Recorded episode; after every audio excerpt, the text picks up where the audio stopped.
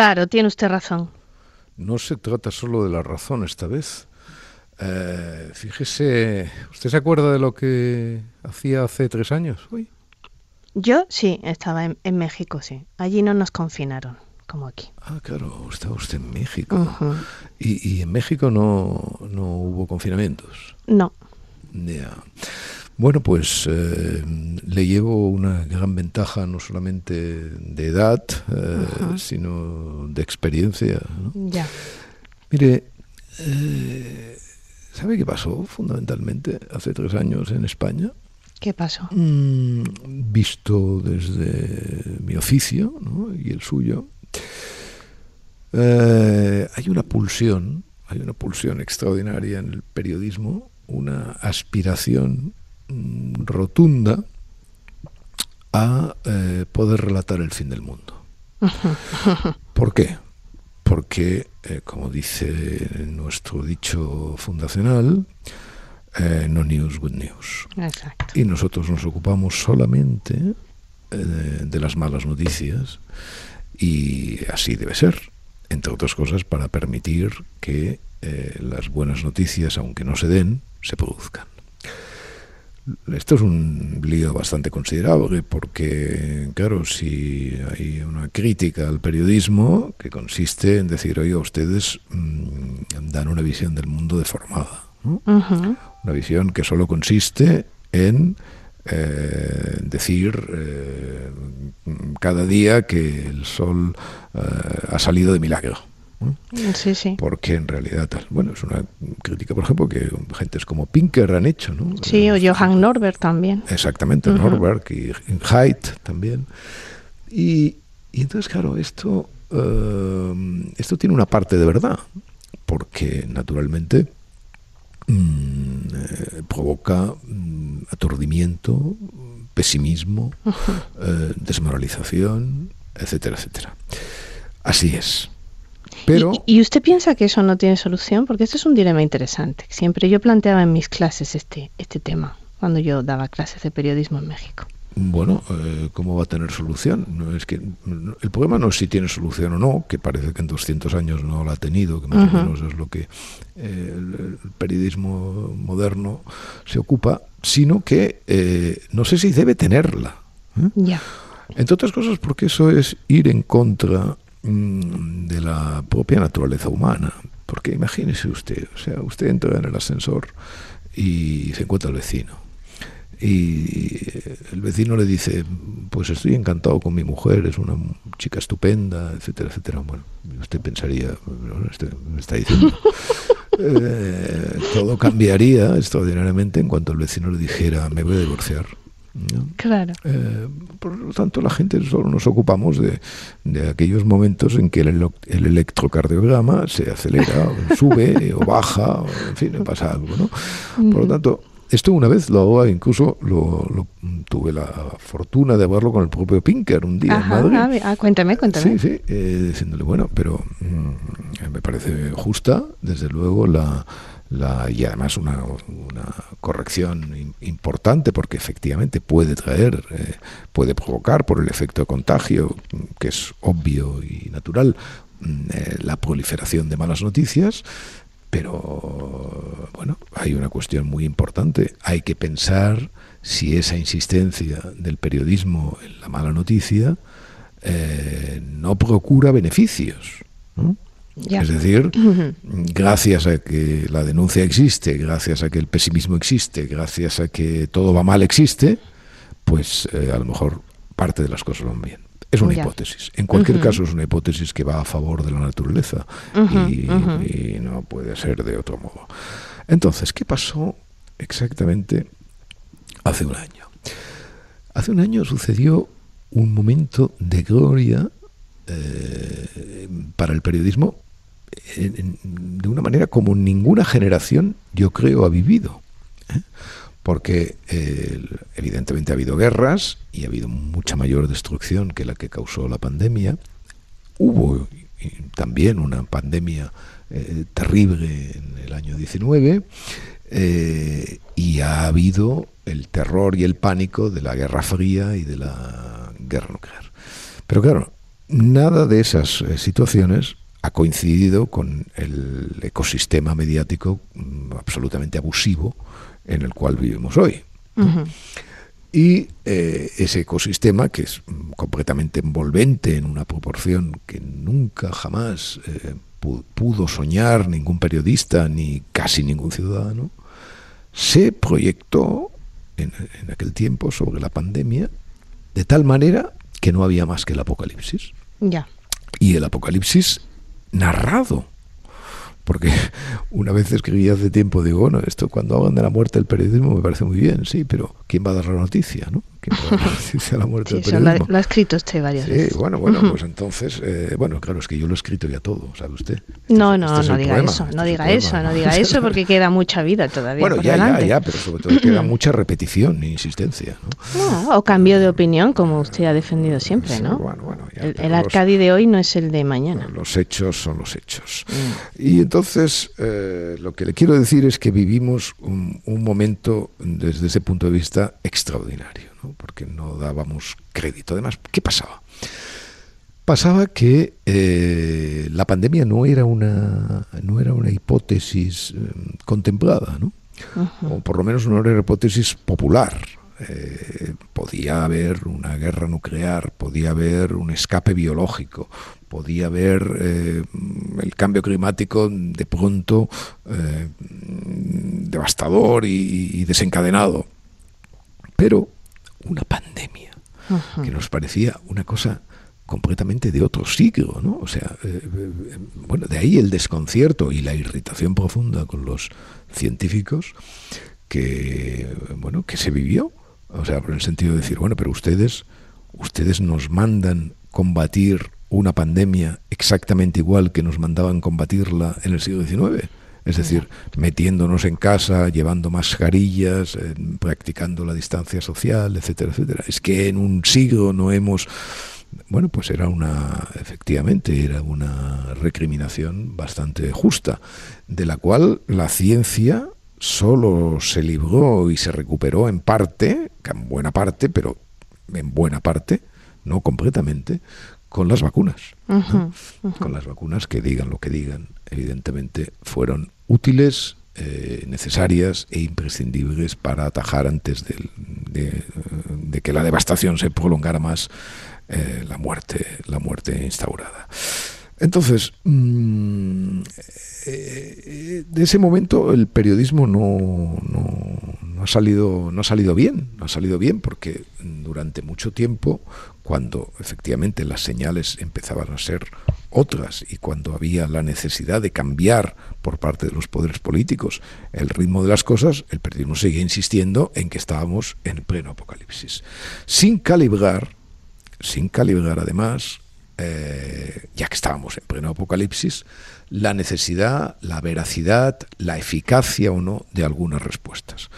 Como por ejemplo la respuesta estrella, ¿no? Que fue la de los eh, confinamientos. Usted no la vivió, pero en España, que vivió probablemente el confinamiento más estricto y absurdo de, toda, de todo el mundo, o del mundo a donde a mí me alcanza la vista, eh, bueno, pues ha tenido que pagar, o sea, un, un confinamiento, fíjese, un confinamiento donde los niños estaban encerrados en las casas y los, solo los perros podían salir. Sí, ¿eh? eso es increíble. Solo los perros.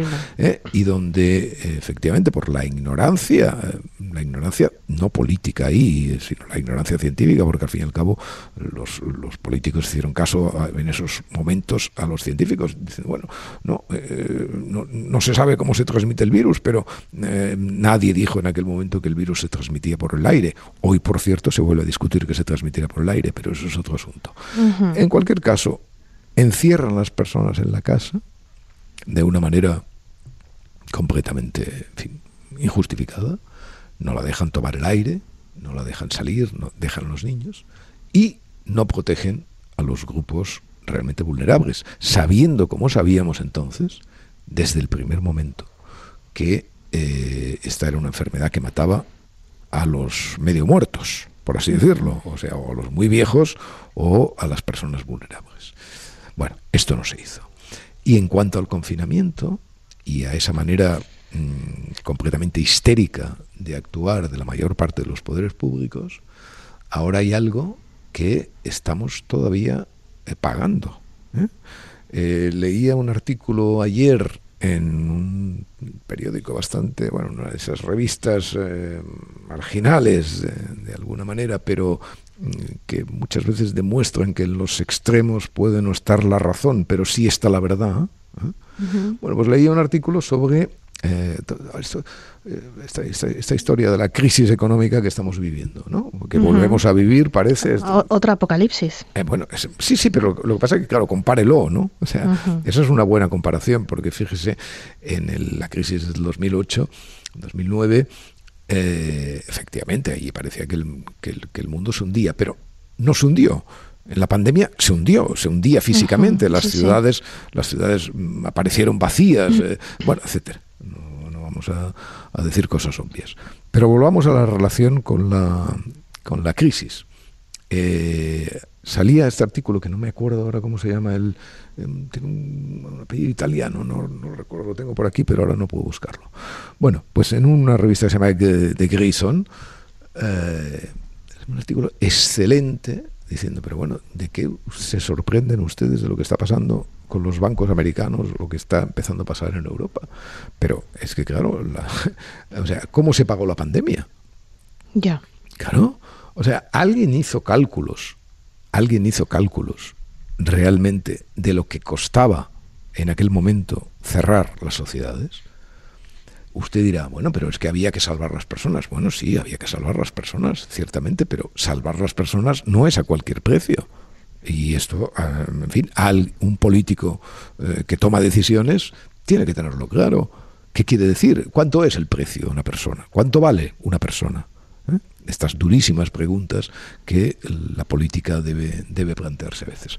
Bueno, pues eh, en el asunto, el terreno, en el ámbito económico, la vinculación absoluta entre esa época de dinero fácil, ¿no? bueno, de eh, inversión pública eh, desaforada, de máquina de los billetes puesta tal, y la pandemia. Claro, estamos, estamos, estamos pagando, estamos pagando y pagaremos durante mucho tiempo. Pero además, otra cuestión muy importante que publicaba estos días un periódico.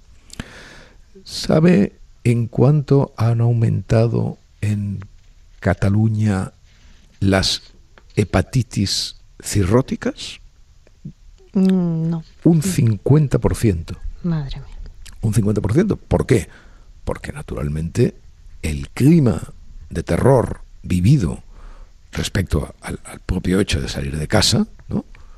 Eh, llevó a infinidad de personas, a mucha gente, a no visitar las clínicas durante mucho tiempo. Ya a no someterse a las pruebas y a los controles, tanto diagnósticos como preventivos, etcétera, etcétera, que en aquel momento eh, necesitaban los cuerpos.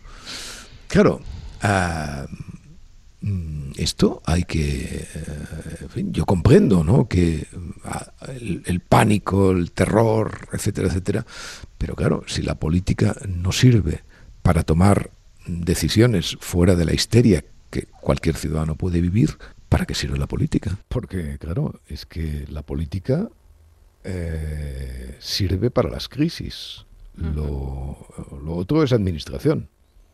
o sea, eso es como eh, eso es como el propio periodismo, ¿no? Que sirve exactamente cuando se dispara el electrón. Bueno, entonces eh, a mí lo que me lo que me sorprende es que a las decisiones fáciles el problema el problema siempre son las decisiones fáciles, como el dinero fácil. Y esa especie de bucle entre la economía y la histeria, que de alguna manera eh, bueno, pues, eh, describe la gestión de la pandemia y el pago atrasado de sus intereses, me parece mm, realmente fascinante. Y si fuéramos capaces los, los periodistas de describir el mundo económico en términos inteligibles, porque evidentemente solamente el fútbol se puede comparar al, exotismo semántico que practican los eh, periodistas económicos, y digo el fútbol porque el fútbol usted no sé si, si, le gusta el fútbol, pero si oye alguna retransmisión de fútbol, de, de, eso que se llaman los analistas, ¿no? Eh, se dará cuenta que no entiende absolutamente nada de lo que están diciendo. Bueno, a mí me gusta, claro, pero mm, es lo, lo, que uno siente, por ejemplo, siendo español, escuchando eh, los comentaristas de béisbol, por ejemplo, de lo que, del que España no tiene mucha idea. No, no, pero si no es el, no es el béisbol, es el propio fútbol.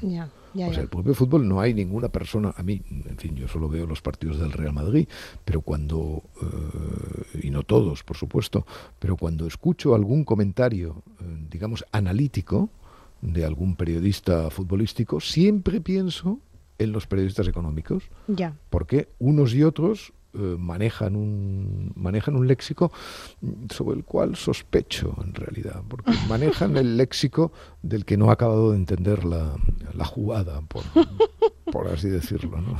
Esto es lo que me parece, esto es lo que me parece que pasa.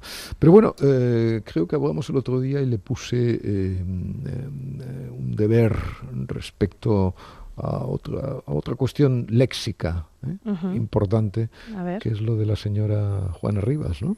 Ah, bueno, claro, usted lo llama deber, pero para mí es un placer darme cuenta de estas cosas. leía en el periódico una entrevista con Francesco Arcuri en El Mundo, eh, donde decía que no, no, no, había querido hablar con nadie el señor Alcuri y, y no, no, es cierto. Sí, sí, quiso hablar con usted en 2017 cuando usted lo buscó, ¿verdad?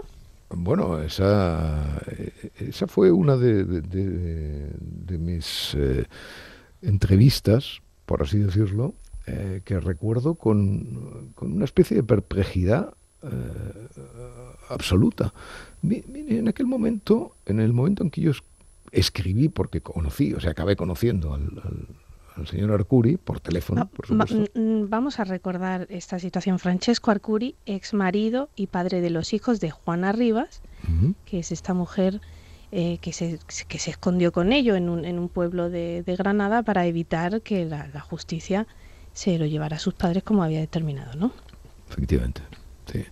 Bueno, pues eh, en, el momento en que esa noticia se da a conocer, eh, sale el presidente del gobierno de entonces, eh, Mariano Rajoy. Mariano Rajoy, cargando contra el pobre hombre este y defendiendo a la señora a la señora Rivas. Y yo escribí un artículo que es el que le dije que, que había que buscar Sí, sí. Que, es este de Juana está en casa de Rajoy o algo ah, así, ¿no se llamaba? Juana está en casa de Rajoy, sí. Porque el lema de aquellos días, hay que recordar, era Juana está en mi casa, porque la, estaban buscando y, el feminismo hegemónico agarró la bandera eh, diciendo, bueno, está en casa de todas, ¿no? Para, para protegerla.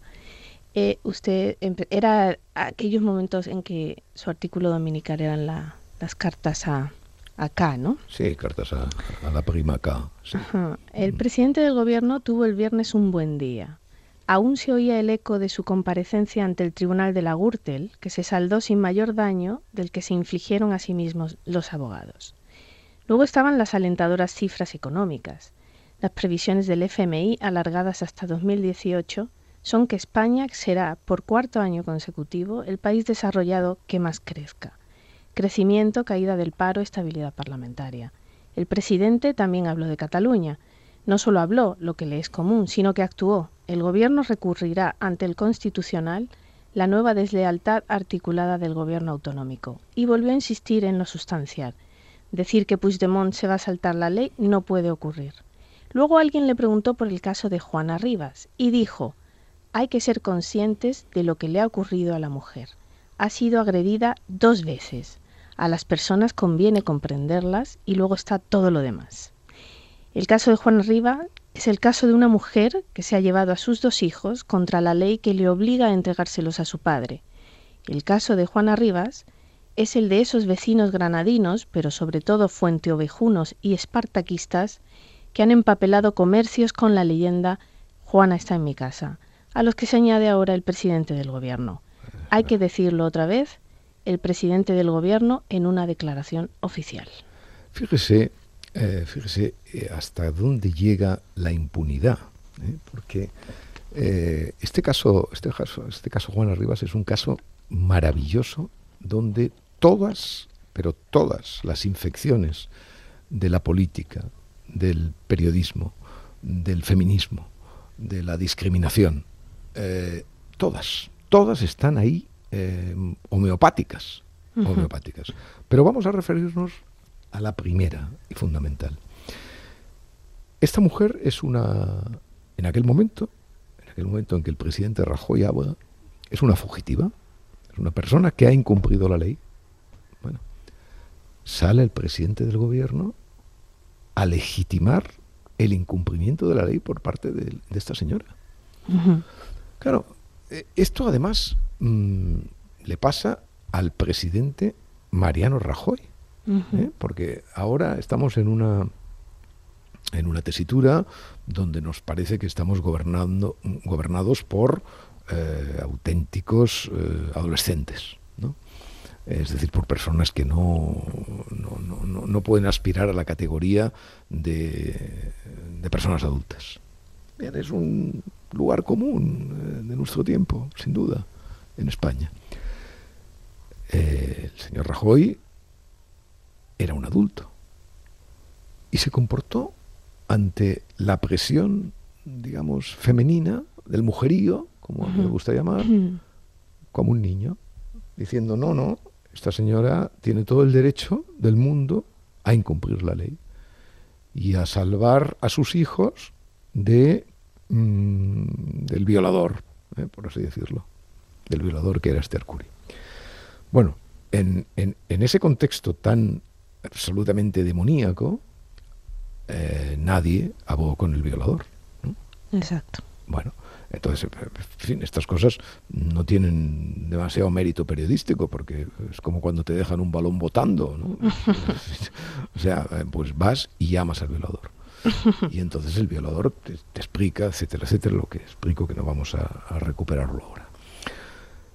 Y años después, ¿cuántos años exactamente hace de, ese, Pues hace, va a ser seis años. Exactamente. Y seis años después, esta cuestión culmina con una sentencia de, la, de la justicia italiana. De la justicia italiana que dice que el tal violador, por supuesto que el tal violador no es tal violador, que el tal violador no, no pega a sus hijos, que el tal violador es una persona honorable, decente, etcétera, sino que dice algo más.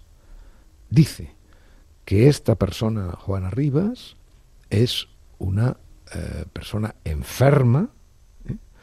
manipuladora, que, eh, según el testimonio aceptado por los tribunales del hijo, mm, indisponía a su, a su padre con él constantemente, lo manipulaba, etcétera, etcétera. Seis años después, seis años después, que un hombre fuera arrastrado por todo tipo de lodos. Bueno, y que esa mujer fuera indultada. Ahora, voy a eso, voy a eso, claro. Naturalmente. o sea, o sea, entonces, en el, en el largo tránsito que va de Rajoy al presidente Sánchez, mm, naturalmente pasan muchas cosas. Pasan muchas cosas. Y una de ellas es que eh, fíjese, el presidente Sánchez en realidad no hace nada distinto de lo que hace el presidente Rajoy. Ya. O sea, es verdad que con eh, le podemos le podemos achacar, eh, en fin, que el presidente Rajoy no tenía los datos fácticos que tenía el actual presidente del gobierno para tomar sus decisiones, sin duda. O sea, es mucho más grave lo que hace el presidente del gobierno. Pero en el fondo, en el fondo, y esta es la enorme gravedad de este asunto, eh, todo estaba ya dispuesto cuando Rajoy dijo que venga a mi casa, ¿eh? que venga Juan a mi casa a esconderse. ¿eh? Ya estaba todo dicho. Y lo único que ha pasado luego es que, digamos que la, la irresponsabilidad organizada que dirige en estos momentos el Consejo de Ministros, dijo, bueno, todos los datos, etcétera, etcétera, no, esta señora hay que indultarla por unas razones, en fin, con las oposiciones además de, los tribunales, de los fiscales, etcétera, mm. etcétera, ¿no? Da igual, da igual, da igual. Y, eh, claro, a mí, que estoy acostumbrado mm, por mi oficio a tratar las cosas de una en una, eh, y no de, y, de rehuir eh, los, los, juicios colectivos, las metáforas, los significados en la medida que esto sea posible, los arquetipos. Hombre, a mí lo que me interesa es esos seis años de Francesco Arcuri. Ya. o sea, o sea, ese hombre, ese hombre que, mm, aparte de soportar la, la que uno puede imaginar dificilísima vida psicológica con, una mujer de las características de Juana Rivas, se convierte además públicamente en un violador. En un violador señalado por el presidente del gobierno de España y reafirmado años después cuando, eh, ignorando la justicia, los otros lo, lo indultan. Hombre. Sí, eh, ha dicho cosas muy interesantes en esta entrevista última que ha salido. ¿eh? esto de que el feminismo radical predica dogmas filocatólicos y su propaganda es casi una dictadura.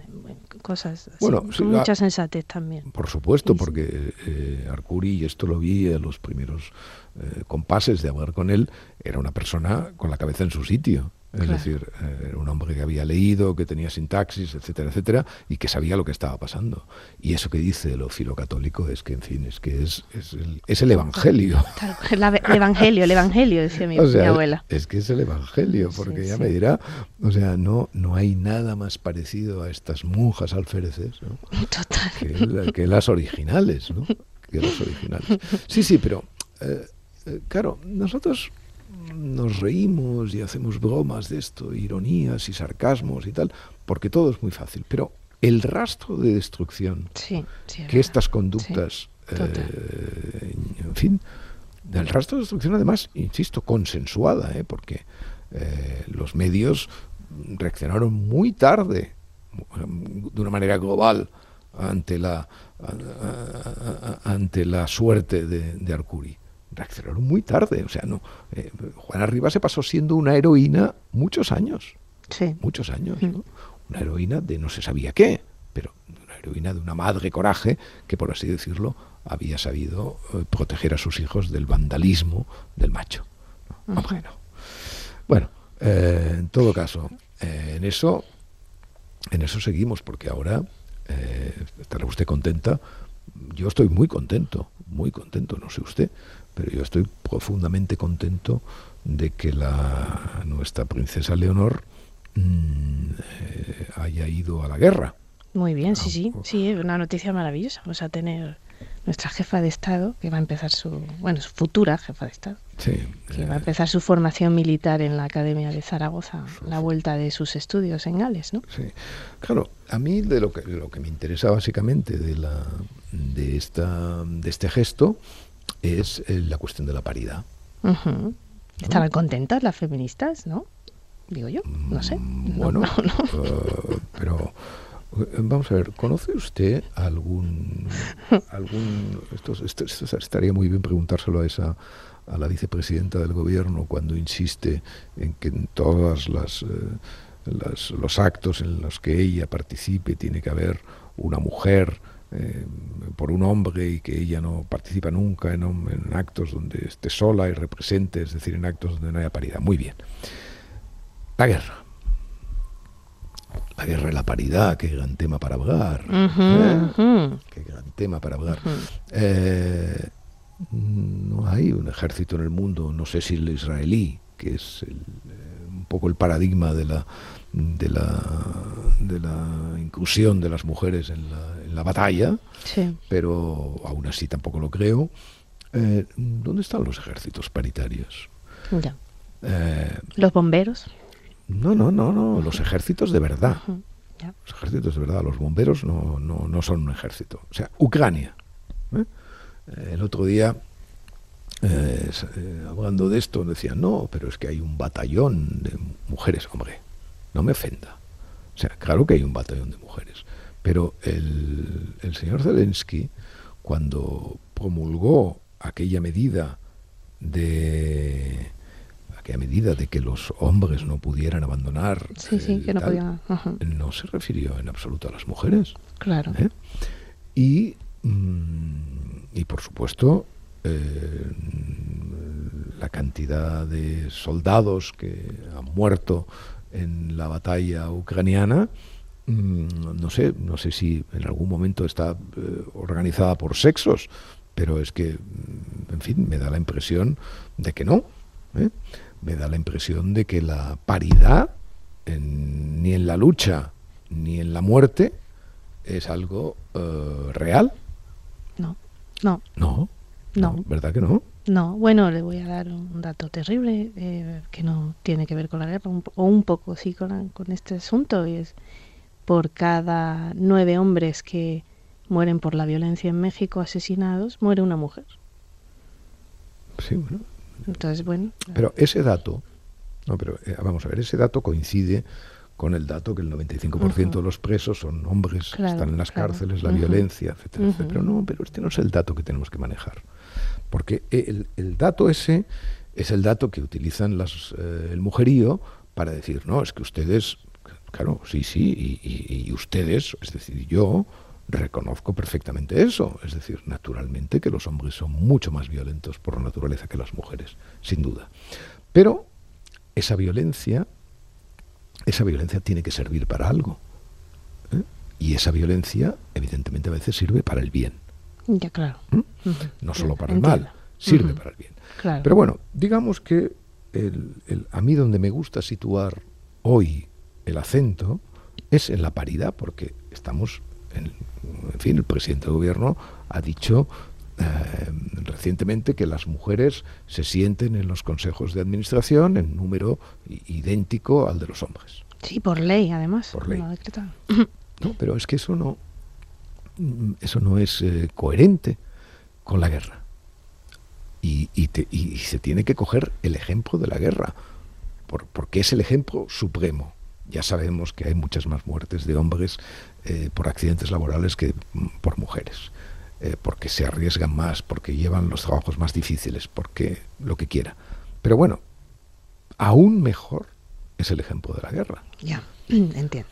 Y claro, eh, y solamente una especie de cinismo, de cinismo femenil, podría llevar a decir, no, es que como la guerra la hacen los hombres, que la hagan los hombres.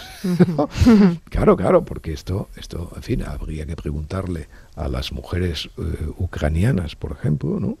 invadidas, eh, violadas, en, en, alguna, en, muchas zonas mm, conquistadas por los por los soviéticos, etcétera, habría que preguntarles si efectivamente eh, hay que dejar a los hombres hacer la guerra porque esta es una guerra injusta, porque todas las guerras son injustas, porque etcétera, etcétera, etcétera. Bueno, así casi se llama un libro de Svetlana Alexievich, ¿no? La guerra no tiene nombre de mujer. Sí, sí, claro, claro, pero eso, es muy cómodo, que la guerra no tenga nombre de mujeres. Eso es comodísimo.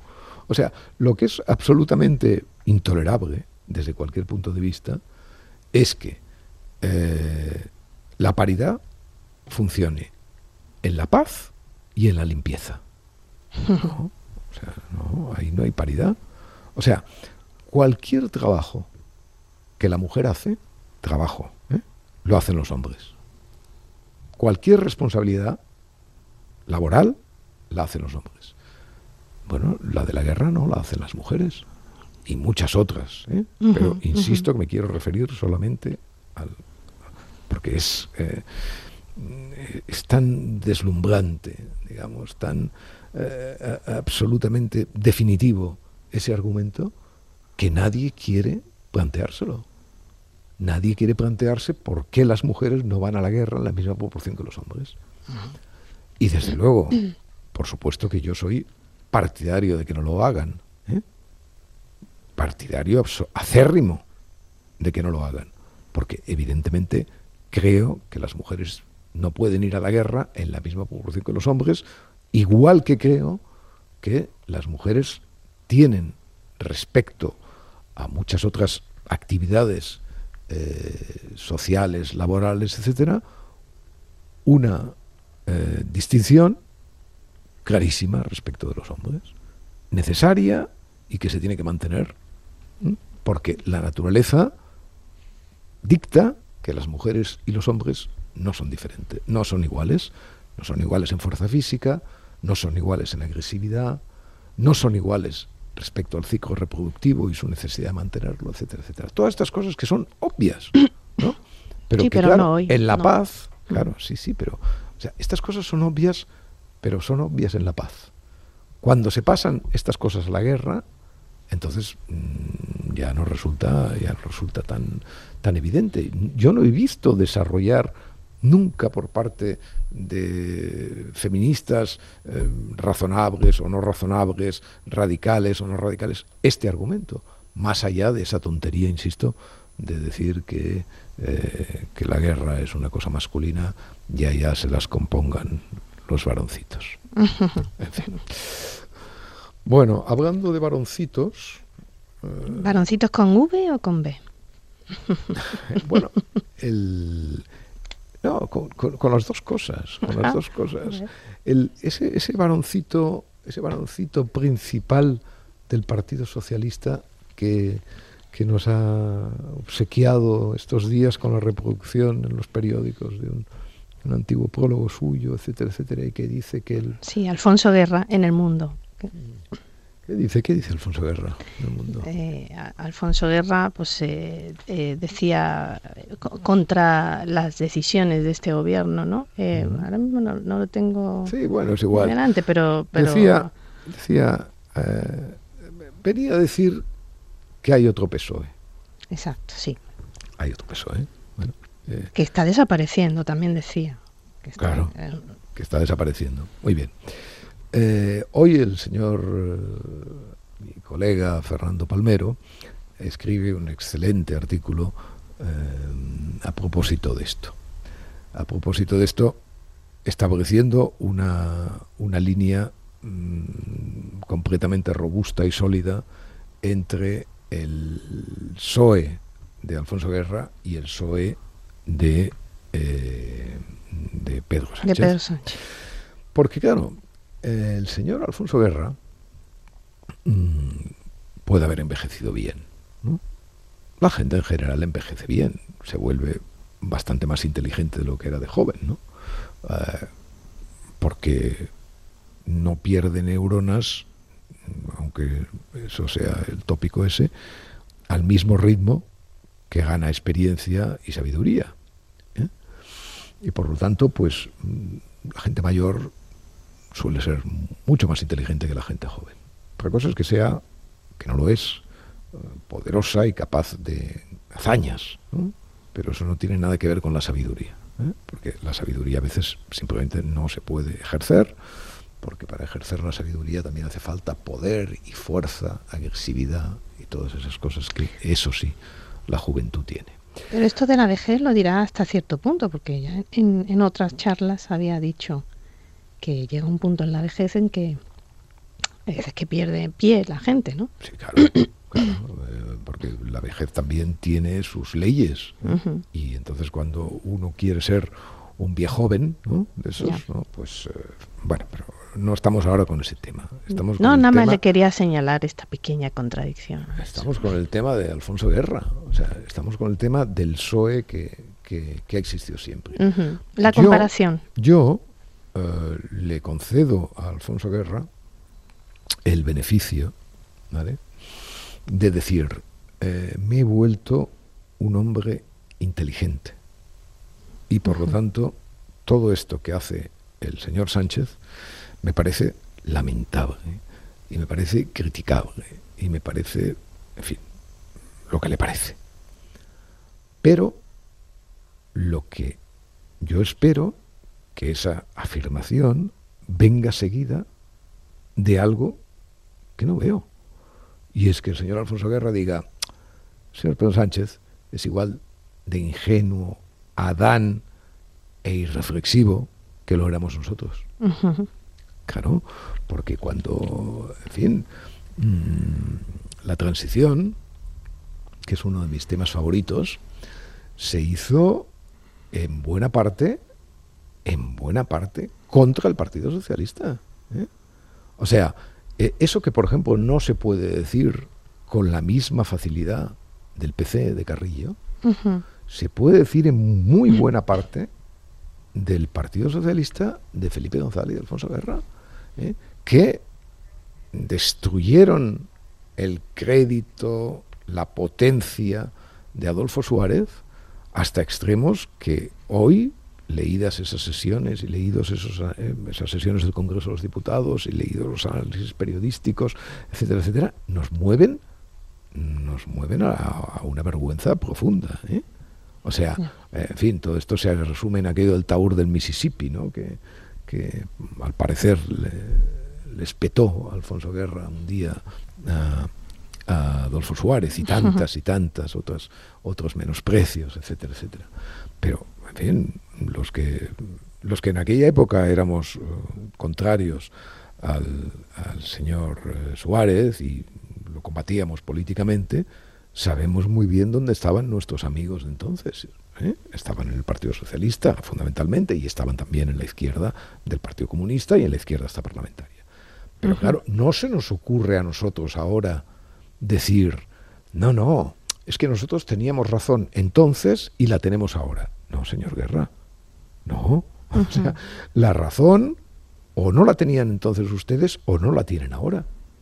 Porque en el fondo no hacían nada demasiado distinto de lo que está haciendo nuestro Adán favorito. Eh, ¿Está claro? Sí, sí. ¿Ha anunciado usted en su blog alguna portada? Pero... ¿Ha anunciado? He visto, ha, puesto una portada de un, de un, inminente libro, pero no sé si quiere aludir a ello o no. Eh, Santos. Dígame. Al mundo nada le importa.